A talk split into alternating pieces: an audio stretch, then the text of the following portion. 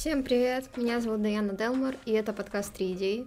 Да, привет, земляне. Сегодня мы поговорим о криптовалюте. Неожиданно. Э, узнаем, почему она взлетела. Как рубить бабки?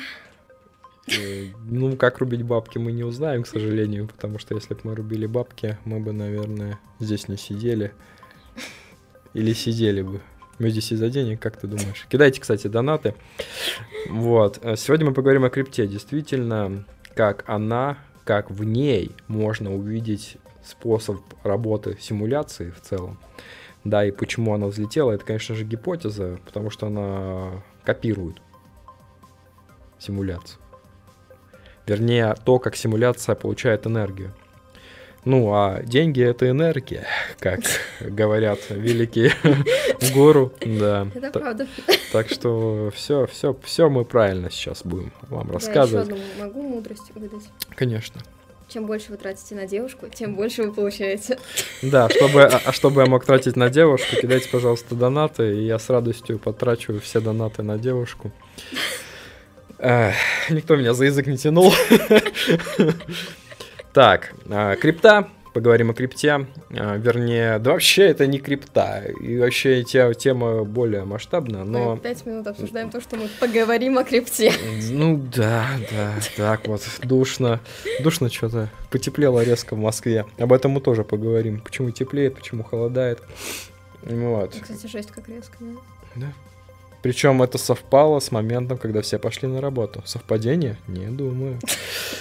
Также мы поговорим о страхах, о том, что они у нас у всех индивидуальные и есть, конечно, массовые, но в основном индивидуальные. У каждого свой барабашка. Вот. И что? Если и... ты умеешь, ты можешь наложить это Каспера себе на... На, ли, на лицо? Только не на лицо. Вот.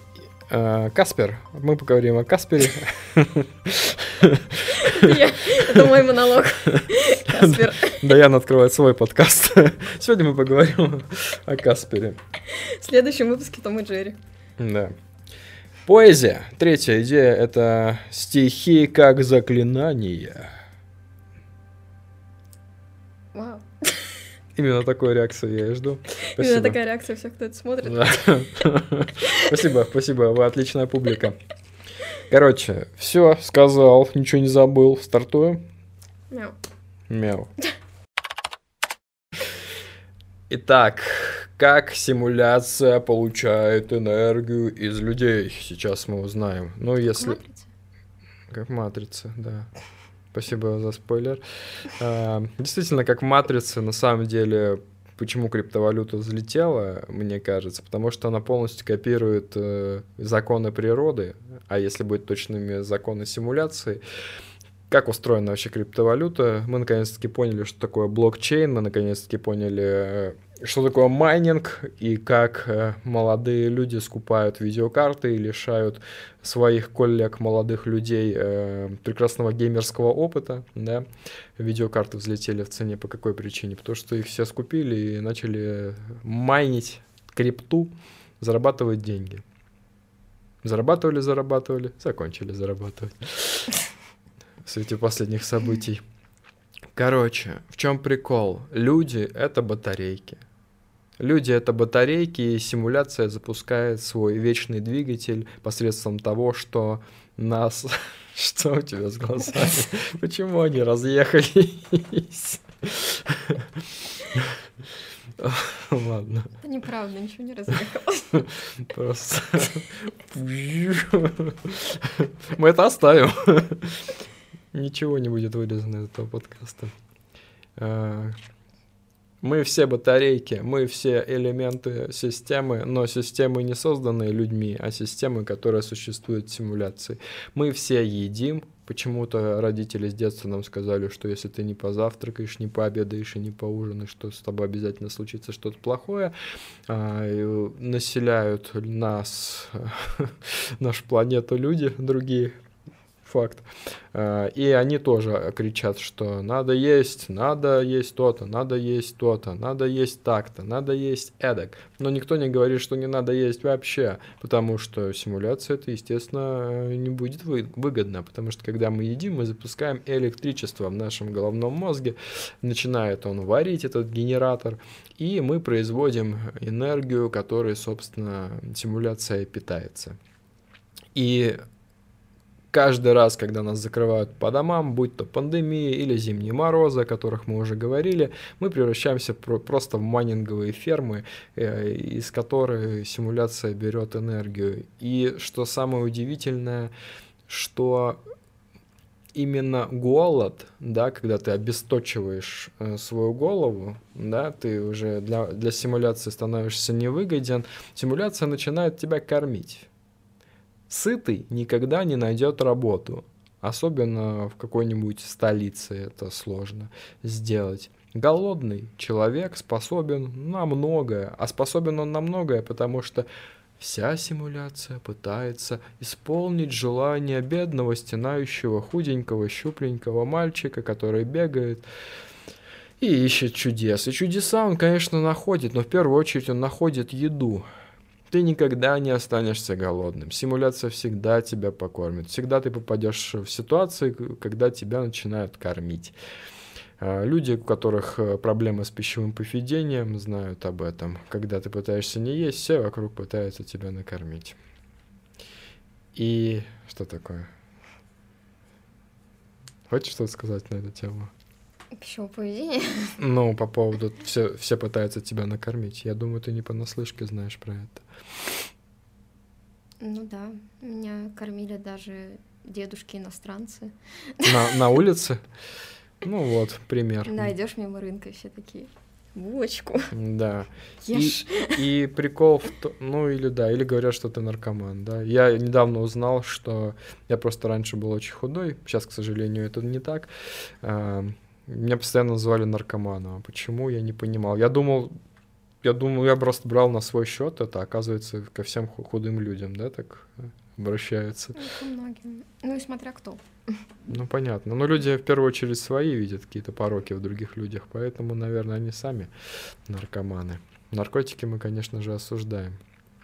Так вот, симуляция пытается тебя накормить. Хочется взять и накормить. Это вот пр- прям про симуляцию. Потому что ей выгодно, чтобы твой мозг вырабатывал килотонны энергии, а симуляция при этом существовала прекрасно и развивалась и просто поддерживала работу.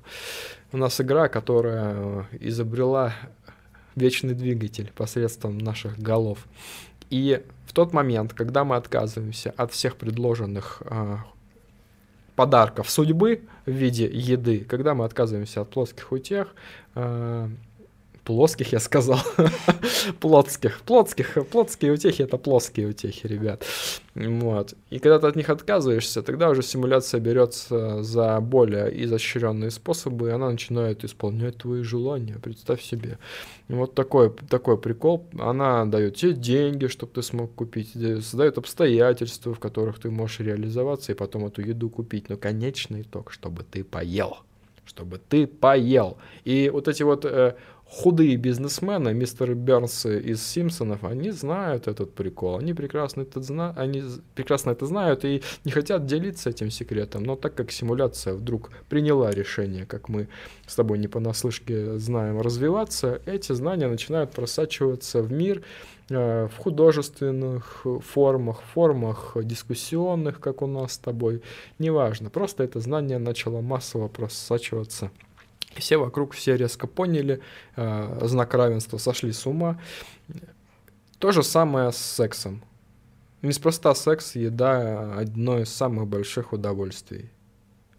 А для чего симуляции нужен секс? Для того, чтобы мы создавали новые батарейки, чтобы мы занимались сексом и создавали новые батарейки для этой матрицы. Чем больше батареек, тем лучше. Матрица вообще кайфует, когда много энергии. И то же самое с сублимацией. Когда ты ограничиваешь себя сексом, ты начинаешь писать стихи. Вон Гоголь, какой прекрасный писатель был. А, ходят слухи, что вообще ни разу не занимался сексом. А как хорошо стелил, да. Вот мы с тобой гуляем по э, Гоголевскому бульвару, стоит его э, хиленькое тельце в виде памятника, и класс, чувак достиг величия, просто не занимаясь сексом, ну и, собственно, судя по памятнику, и кушать он не любил. Вообще два в одном. Гоголь молодец по этой гипотезе, но для симуляции он был так себе чуваком, поэтому в гробы его закидывали заживо. Случалось с ним самое страшное, чего он больше всего боялся, то с ним и случалось. Да, удивительно, потому что именно страхи, именно беды, именно тревожность, именно всевозможные вот эти вот штуки, это как раз механизм, как из тебя эта самая еда выходит. И когда вот эта вот тревожность и твои страхи активируются, ты как раз в этот момент излучаешь энергию для симуляции. Ну, мы уже говорили в предыдущем подкасте да. о, о страхах, да, и что это инструмент симуляции, как выбивать из тебя дерьмо. Да. А в каком году вышла матрица и в каком году появилась крипта? Ну, крипта много позже матрицы появилась, точно. То есть, получается, симуляция через матрицу привнесла в мир вот эту вот идею, ну, через фильм, чтобы ну, мы да. ее реализовали. Может практике. быть, может быть, да. Просто. Тогда встает вопрос, потому что мы говорим, что вот матри... Ой, матрица, все, симуляция меняется. А, возможно, она меняется, ну, потому что я сомневаюсь, что создатели текущей симуляции такие, вот, как бы, вот вам все коды, а, играйтесь. а, возможно, все меняется настолько, что это просто перестает быть актуальным, а, и как раз-таки, если сейчас люди начнут это активно проповедовать, через какое-то время это перестанет работать, и все эти люди, которые терли за духовность, эзотерику, матрицу, симуляцию, ну, покажутся еще более угу. неадекватными, скажем так. Угу. То есть это многоходовочка. Это очень мощная мысль. Вот. Потом еще такой вопрос в том, что вот когда нас запирают дома во время, допустим, той же пандемии и так далее, ну, когда мы производим больше всего энергии, вот, получается, что она необходима для поддержания, возможно, какого-то экшена в мире, то есть, ну, эта энергия наша куда-то тратится, и типа, ну, чем, да, да. чем больше экшена, тем больше необходимой энергии. Мне понравилось то, что ты сказала по поводу многоходовочки. Возможно, сейчас именно, раз уж это знание стало таким доступным, мы переходим на другой альтернативный источник энергии. И как автомобили заменили бензин на электрическую энергию, также и сейчас симуляция, возможно, накопив должное количество энергии, откажется от людей, как батареек, и перейдет вот на искусственный интеллект, например. Возможно, просто от нас откажутся, как от бензина. Ну, Понимаешь? Кстати, да, возможно. И мы вообще не нужны. Ну и сюда можно, кстати, вставить весь голод. Ну, что это момент перестройки какой-нибудь, когда менялась система. Ну, получение энергии. Так она наоборот не получает. Когда люди массово голодают, они не получают энергию. Нет, я имею в виду, что, возможно, раньше ее и не получали из людей. А, -а. Потом был голод, момент перестройки а потом вот эти вот сытые времена, угу. как говорят, также говорят, а, это как раз момент, когда начали этим заниматься. Угу. Ну, возможно, действительно раньше был просто другой источник питания. Я почему так считаю, что симуляцию питает именно это? Потому что иначе я не понимаю, для чего тогда исполняются все желания, когда ты голодаешь и сублимируешь. Есть, конечно, допущение, что симуляции не пофиг на нас, и она таким образом о нас заботится, и никакие мы вообще не батарейки. Но тогда получается, что братья Вачовски были неправы, и я тоже не прав. А может быть, мы действительно переходим на новый этап. Мне просто непонятно, почему еда всегда сопровождается какими-то проблемами и страхами. И у каждого этот страх индивидуален. Каждый из нас, если будет много есть, на него свалится огромное количество проблем. И эти проблемы призваны, чтобы эту самую еду из тебя вышибить. Стресс, он отлично э, ускоряет работу твоего организма, запускает нужные гормоны, и ты, собственно, таким образом перевариваешь пищу быстрее. И страхи у каждого формируются в процессе жизни, в процессе становления личности. Ты как-то вот э, развиваешься, развиваешься, да, с тобой что-то случилось, какая-то травма, и потом ты уже всю жизнь опасаешься конкретно вот этого вот кейса, и он может быть каким угодно. Это могут быть какие-то нереализованности твоей личности, это может быть страх перед государством. Вот сел человек один раз в тюрьму на год, и все, он э, этот год сидит и читает уголовный кодекс, чтобы больше в эту тюрьму не сесть никогда. А до этого он вообще даже не знал о существовании закона. То есть э, страх, он случается с человеком разный. И у каждого свой повод переживать. И самое в этом ужасное, что путь просветления, так называемый, это путь к покою, путь к тому, чтобы тебя ничего не беспокоило, от слова «без». Но это невозможно, потому что нам всегда нужно есть. И когда мы едим, мы запускаем вот этот вот процесс вышибания из нас энергии. А куда эта энергия девается, как не в симуляцию, я пока ответа не нашел. Поэтому я и допускаю, что мы все-таки батарейки. Потому что даже если ты спрячешься от мира, уйдешь в лес и будешь там жить, кушая чернику, тебя все равно будет досаждать какой-нибудь жучок. Ты вот будешь спать, а он тебя будет Я вообще в этом не кусать.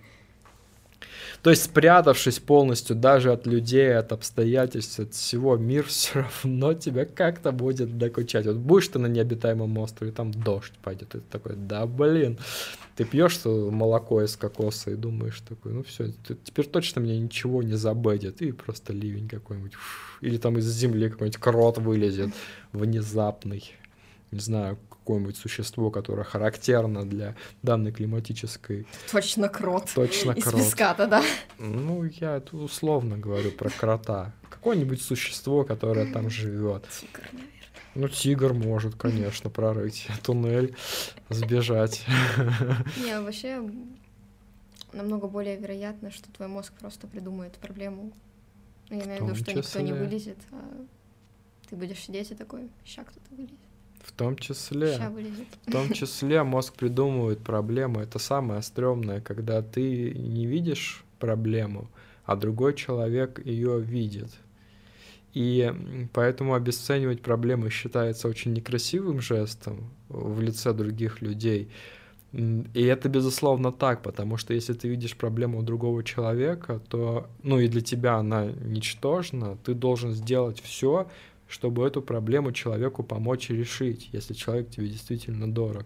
А если ты просто обесцениваешь и говоришь, да это фигня, что ты паришься, не парься, вот это не помощь. Ты должен вникнуть в человека и попытаться увидеть мир его глазами, и почему для него это проблема, и помочь ему ее решить. Ну да. Вообще, ты еще когда говорил, ты упомянул тюрьму, я подумала про то, что сейчас мы же живем, как сказать, в более свободном ритме.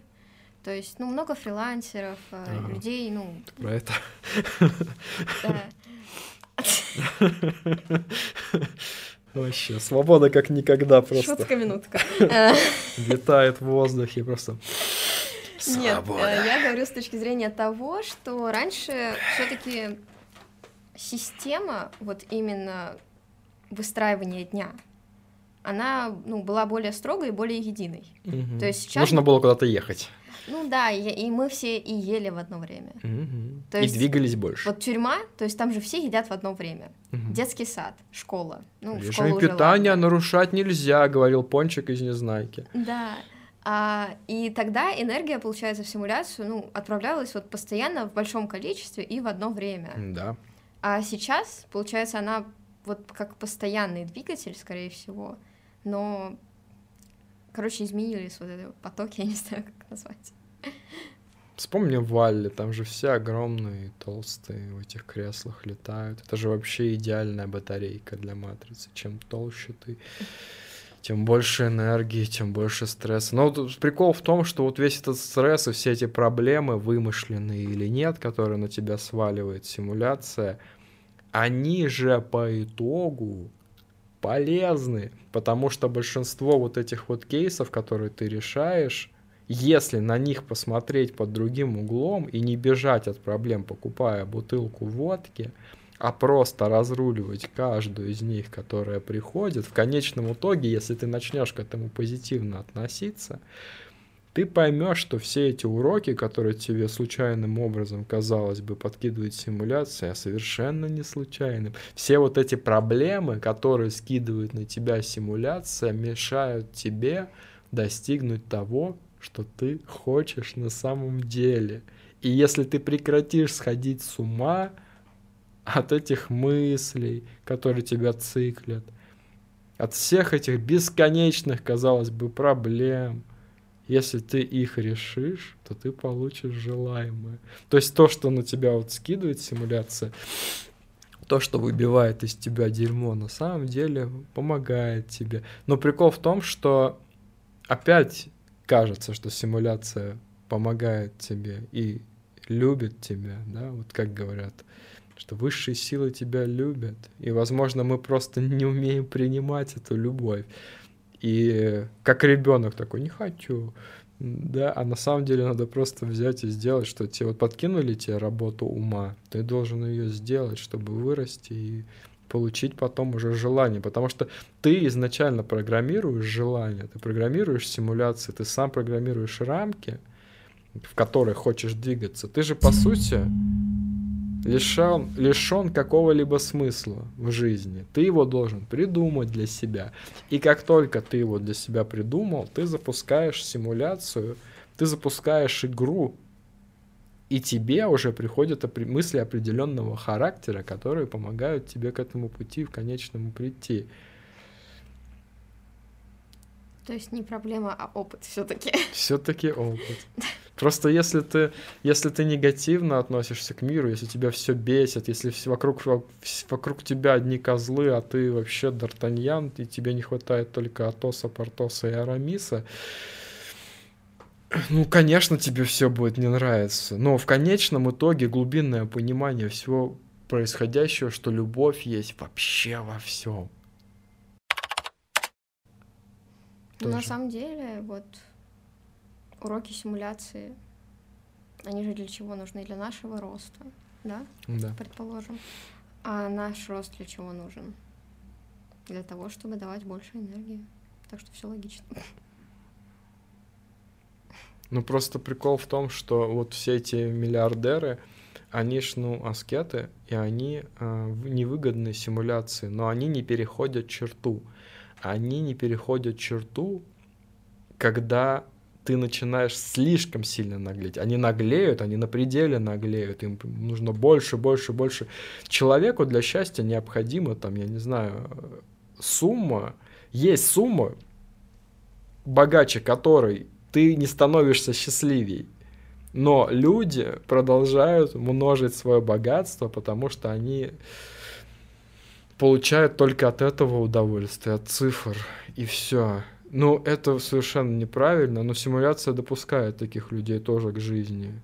Из жизни она забирает только тех... Вот, кстати, тоже доказательство того, что, это, что мы батарейки, потому что если ты совсем перестанешь есть, ты умрешь. Ну, ты не нужен будешь симуляции.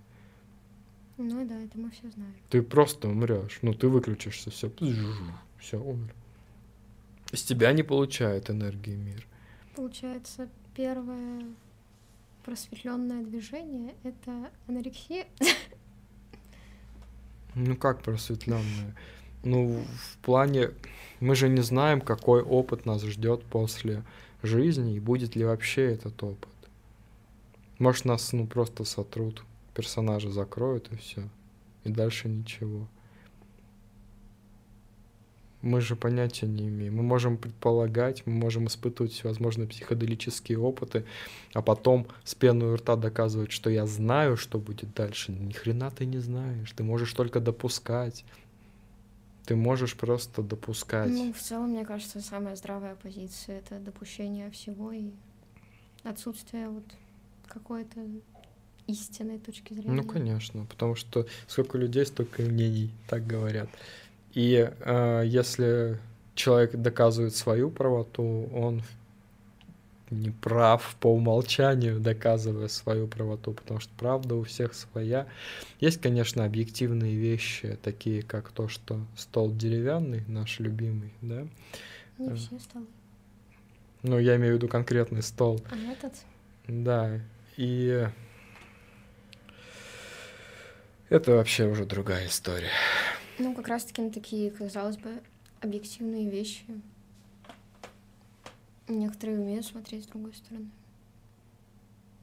Хорошо, тогда это объективно для большой группы людей. Так кто это большинство? Да кто это большинство? Ну, я не знаю, если... Я уверен, я не верю в статистику, но я уверен, что если мы проведем Что есть какое-то большинство, оно ходит группой нет, нет, и всем нет. все доказывает. Не большинство, но если мы приведем всех своих друзей и покажем ему наш стол, им наш стол, я уверен, что подавляющее большинство людей скажет, что он все-таки деревянный. Найдется, конечно, какой-нибудь э, Иннокентий или даже Дмитрий, который скажет, ты какой стол, ребят, мы на улице. Ну, вот. Почему-то мне кажется, у нас такие друзья.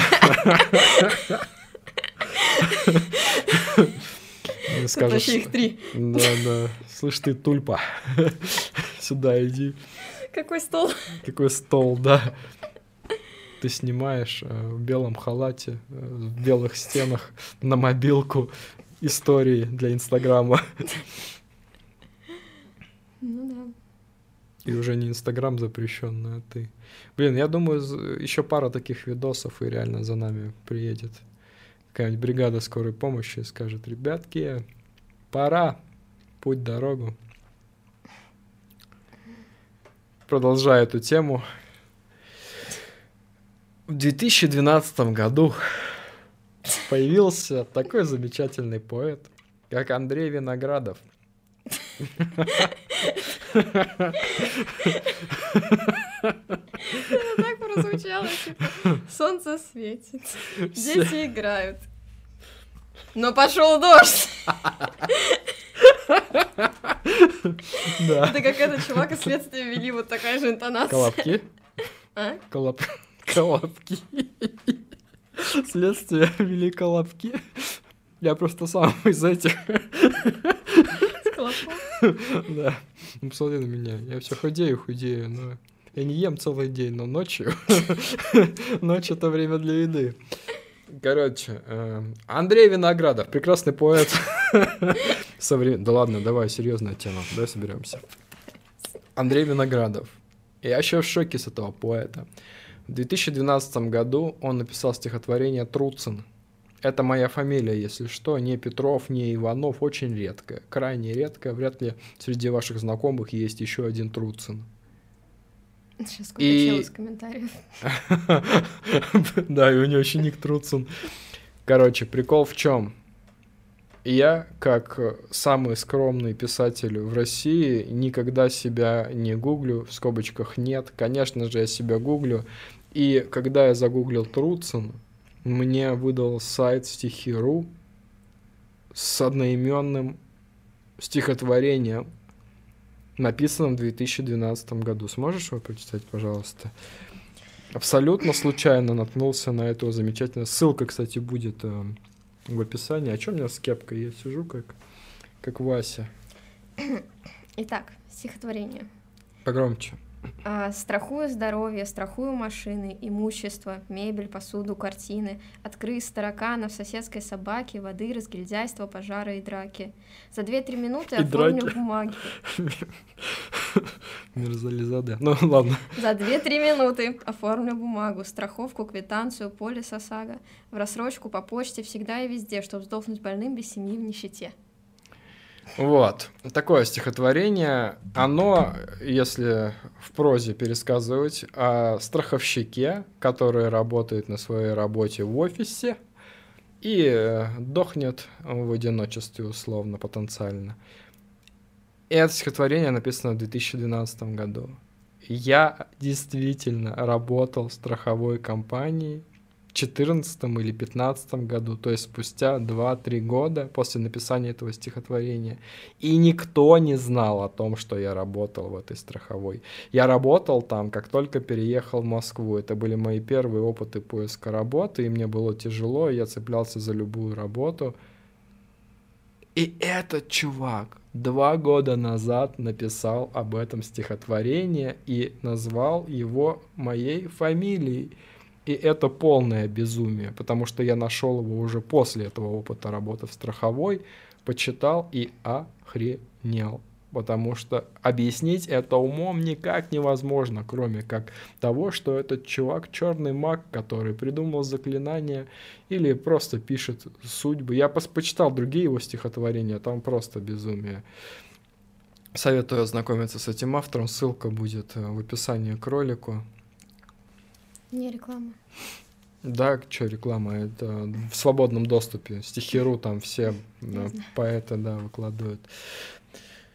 А, И у меня назрел вопрос, как это вообще возможно, как человек написал стихотворение о опыте, о котором не знал никто, и это случилось у меня. И он и меня не знает, и я не знаю никаких Андреев Виноградовых. Что за сумасшествие? И он пишет там, ну это не какой-то фейк, у него там много стихотворений, он там пишет о каких-то своих знакомых, судя по материалам.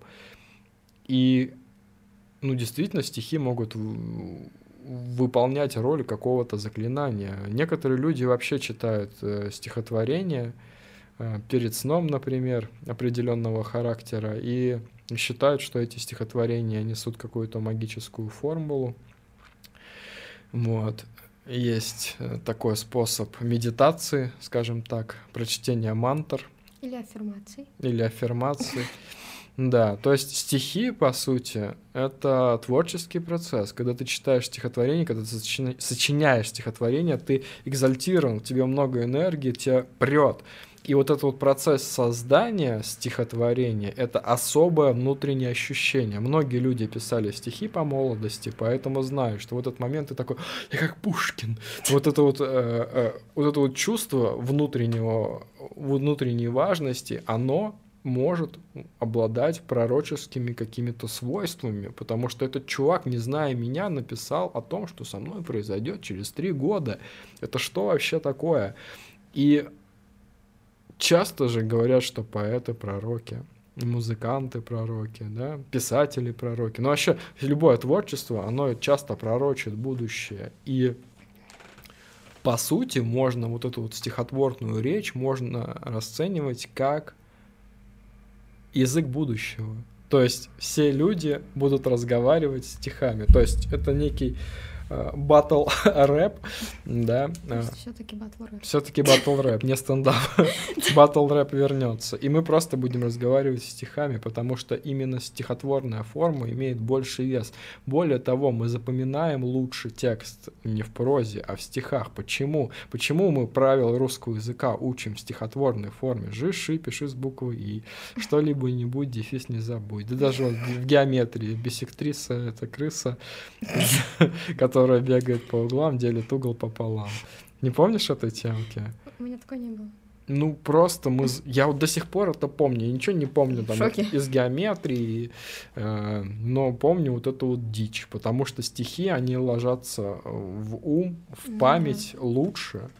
И песни, почему мы вспоминаем определенные песни в определенные события жизни, в которых именно эта песня актуальна. Мне иногда песня приходит просто в голову сама, она там играет без моего ведома, потому что вот в данный момент жизни она актуальна, и музыка параллельно с ней. То есть к этому волшебному тексту прикрепляется еще и музыка, и у тебя в какой-то момент начинает играть определенная песня, и она живет. Ну, по сути, это живой организм, текст, который живет, и он более живут, чем проза. Ну да, сила его запоминаемости. Вообще, я сейчас думала, что ну, действительно, вот часто говорят, искусство субъективно, и что каждый видит свое, да, допустим, приходишь на выставку и так далее, скажем так, то, что, ну, для каждого это свое. И я подумала, что вот создавая piece of art, uh, creator, uh, возможно, в каждый вообще вот этот продукт арта, он вообще каждый каждый сделан для определенного человека. Вау. То есть э, изначально он закладывается как вот именно для определенного человека. И неважно, знакомого, незнакомого, вот ты нарисовал картину, угу. она вообще предназначена для Карины из Дубая. Истоминой. Э, вот. То есть, э, и, возможно, кто-то увидит, что для него предназначено, кто-то нет. Но каждый создается вот с определенным смыслом через вот этих творцов для определенных людей. Ну, возможно, симуляция помогает столкнуться, типа, людям и тем, что им предназначено увидеться, но, возможно, не всегда получается. Тут как бы то есть, чем, бо- чем для большего количества предназначено твое искусство, тем оно ценнее или нет? Или вообще, и можно ли оценивать искусство? Не, это э, крутая мысль, просто я вот вспоминаю сразу Стена из э, песни одноименной у Эминема, когда чувак такой, э, ты буквально я да, а когда он настолько был одержим э, своим кумиром, что типа в него настолько попадало, что он думал, что это прям про него, это про него. Ну, но так э, Эминема слушали все, и всем нравился этот Стэн одно время. Но типа вполне возможно, что в кого-то эта песня даже попала. Сюжет этой песни, в смысле. И вот это вот единение с Творцом, да, зрителя, это круто, но когда творец буквально предугадывает будущего незнакомого человека, я не знаю, как это объяснить. Но вот этот кейс конкретный, он прям невероятно удивителен. Советую ну, всем свои фамилии загуглить на сайте стихи.ру, если вдруг... У меня нет. Нет, ты пробовала? Вообще ни у кого такой фамилии больше нет. Ну, да, у тебя, во-первых, их две. Ну, была бы одна, были бы, конечно. Ну да, не будем дианонить. Да.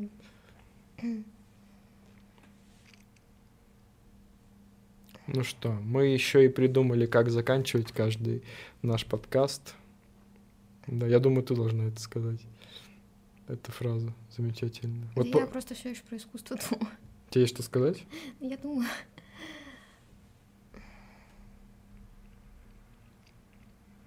Просто интересно еще, как знаешь, вот мы находим, ну, современные, скажем так, люди, да, современное поколение, а, какие-то работы авторов, ну, очень давних, да, там, угу. 100-200 лет, там, лет назад. И, ну, просто интересно, насколько вот давно он ее написал, и она должна быть сейчас, ну, по мнению симуляции. Ну то, да. И... Она сейчас должна в кого-то попасть. Не, не сожгли, не выкинули. Да, да, то есть она должна, ее кто-то должен увидеть ага. сейчас. Насколько это безумно. Ну, поэтому и ценится искусство, которое живет там через века. Ну да, потому что оно несет. В целом творец это получается как посредник для человека, угу. с, не знаю, с высшим я, с Богом, да. со Вселенной. Получается, через искусство каждый вот предназначенный для него разговаривает как раз угу. с тем, в кого верит, скажем так. Ну да. Ну, если честно, я вот раньше искренне был убежден, что вот пишу я книжки, это мой способ стать бессмертным. А потом понял, что это вообще тоже бессмысленно. Никто не знает, когда все закончится и как. ну, победить смерть э, не получится. Единственное, во что остается верить, это то, что дух вечен, и однажды ты проснешься и окажешься кошечкой. Получается, за, заканчивая подкаст так же, как и предыдущий. Да, или симуляция просто схлопнется, Мгм. когда тебя не станет. Да, просто выключит и все. М. Ну вот поговорили мы с тобой. И что с того? Нет, там не так было. И что дальше? А, ну, я, я забыла. Мне сказать, Да, ну- да, да, дальше? не забей. У нас просто была идея заканчивать каждый подобный э, диалог. И что дальше? Вот и что дальше? Вот, действительно.